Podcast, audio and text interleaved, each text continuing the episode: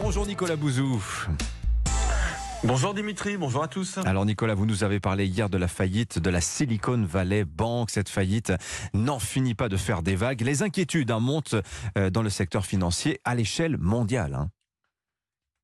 Oui, bah écoutez, moi je vous disais hier que cette affaire ne me plaisait pas. Hein. Une faillite bancaire, ça n'est jamais rien. Une faillite bancaire, ça n'est pas une faillite euh, classique d'ailleurs, mais c'est finalement la bonne nouvelle. Les autorités bancaires et financières américaines euh, ont pris les choses très au sérieux. La Banque centrale, l'organisme qui assure les dépôts bancaires et le secrétariat au Trésor, c'est l'équivalent du ministère de, de l'économie, ont agi tous trois euh, très vite et massivement. En fait, les leçons de 2008 où on avait tardé à prendre des décisions ont été tirées. Alors, hmm. le point clé, hein, c'est qu'il ne faut surtout pas que les épargnants aient peur de perdre leur argent.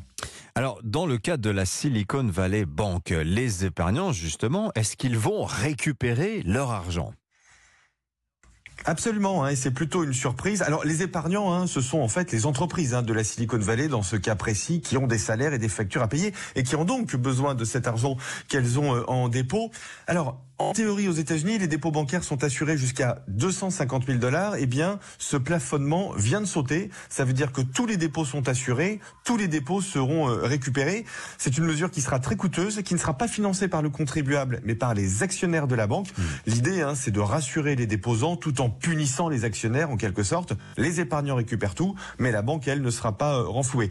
Euh, preuve que cette affaire est sérieuse, Dimitri, hein, une deuxième banque qui s'appelle la Signature Bank subit le même sort et une poignée d'autres a été mise sous surveillance. Alors on sauvera les banques, mais pas les banquiers, en substance, hein, pour résumer. Bon, tout ça, quand même, ces faillites bancaires, euh, la troisième quand même, en l'espace de quelques jours.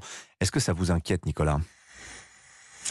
Bah écoutez, ça montre que la régulation euh, bancaire américaine a été euh, déficiente. Hein. Alors, la bonne nouvelle, je le disais, c'est qu'aujourd'hui, les autorités américaines gèrent très bien l'urgence du problème, ce qui devrait éviter une contagion à l'Europe en théorie. Mais ce qu'il faut comprendre, c'est que la hausse des taux d'intérêt bouscule le secteur financier qui ne peut plus se financer euh, gratuitement. Hein. C'est une immense différence avec ce qui s'est passé ces dernières années et c'est déstabilisant pour le monde de la finance. En fait, on paye les conséquences retardées de la politique de taux d'intérêt zéro qui avait été mise en place pour aider les États à rembourser leurs dettes. On a troqué un risque de crise des finances publiques contre un risque de crise bancaire. Bon, pour l'instant, mini crise bancaire, on devrait en rester là, mais enfin, c'est plus qu'un avertissement. Ouais, il y a quand même le cas en Europe d'une banque qui est beaucoup plus grosse que la Silicon Valley Bank qui s'appelle Crédit Suisse qui inquiète beaucoup de monde. On en parlera tout à l'heure dans le journal de 8 heures. Merci beaucoup Nicolas Bouzou. À demain. À demain.